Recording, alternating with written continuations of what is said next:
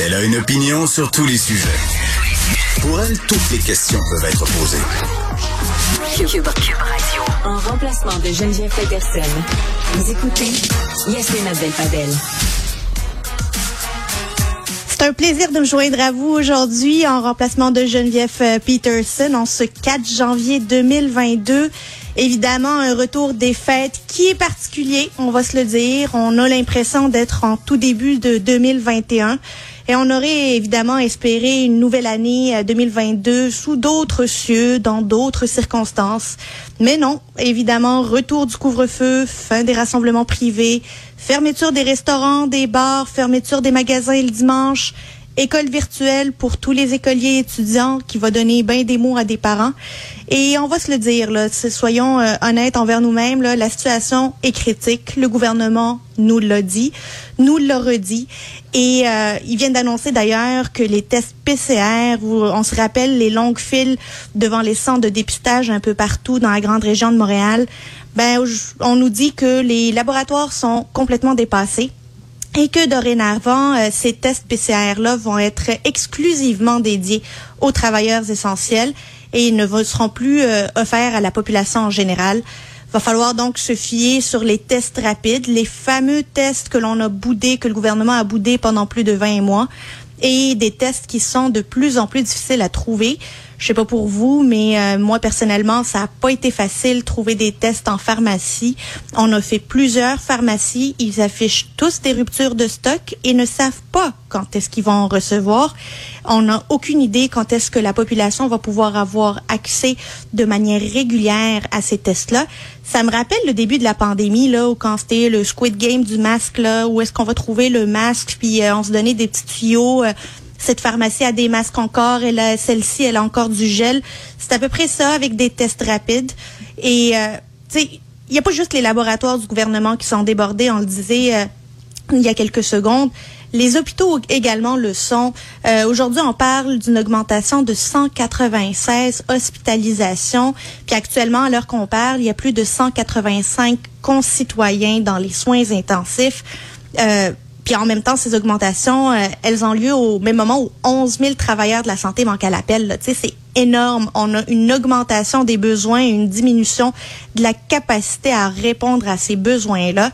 Puis évidemment, le gouvernement, il doit pallier à ça et il a annoncé euh, il, y a, il, y a, quelques jours que certains travailleurs de la santé euh, asymptomatiques devront revenir travailler s'ils sont asymptomatiques pour éviter les bris de service parce que Qu'est-ce qu'on préfère avoir une infirmière asymptomatique qui porte son masque et qui, qui peut être en contact euh, ou pas être en contact mais venir aider finalement à l'effort de guerre ou avoir des bris de service et des fermetures de certains euh, de certains euh, étages dans les hôpitaux?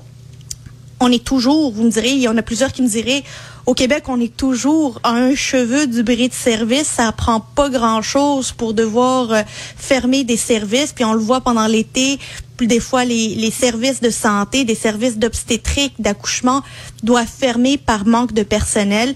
là, la situation est un peu plus critique, disons-le franchement. Euh, puis s'il y avait déjà du temps supplémentaire obligatoire par manque de personnel, imaginez quand ce, ce, petit nombre de personnel que l'on a tombe malade. C'est pas l'idéal. Il va falloir s'armer de patience. Et je pense euh, beaucoup aux infirmières préposées aux bénéficiaires, inhalothérapeutes, qui se sont fait dire dans les dernières heures que leurs vacances qu'ils ont planifiées au courant des prochains jours, prochaines semaines, sont suspendues. Euh, elles doivent pas être contentes et je les comprends après avoir donné pendant 21 mois, après s'être sacrifié et sacrifié euh, du temps en famille pour nous soutenir, nous les citoyens. Ben, elles n'ont pas le droit finalement à leurs vacances qui sont très bien méritées.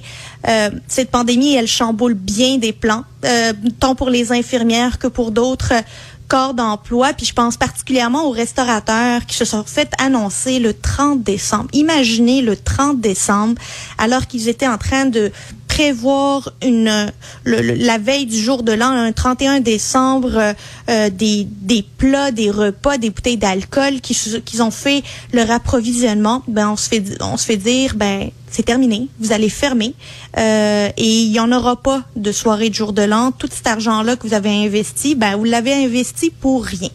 Euh, je, pense à eux là, puis j'ai la chair de poule à me dire comment j'aurais pu réagir après avoir vécu toute cette incertitude pendant autant de temps. Comment réagir à une telle annonce qui se fait pas une semaine, pas dix jours, la veille? Ça c'est vraiment euh, ça fait mal au cœur pour euh, nos restaurateurs. Et je comprends que Micron l'a pas vu venir. Puis contrairement aux vagues précédentes, on va le dire franchement, là, on peut pas se targuer d'être des champions cette fois-ci. Euh, on est en retard sur le dépistage, on peut même plus dépister en PCR. Maintenant, il faut se tourner sur les tests rapides. On est en retard sur la vaccination de la troisième dose.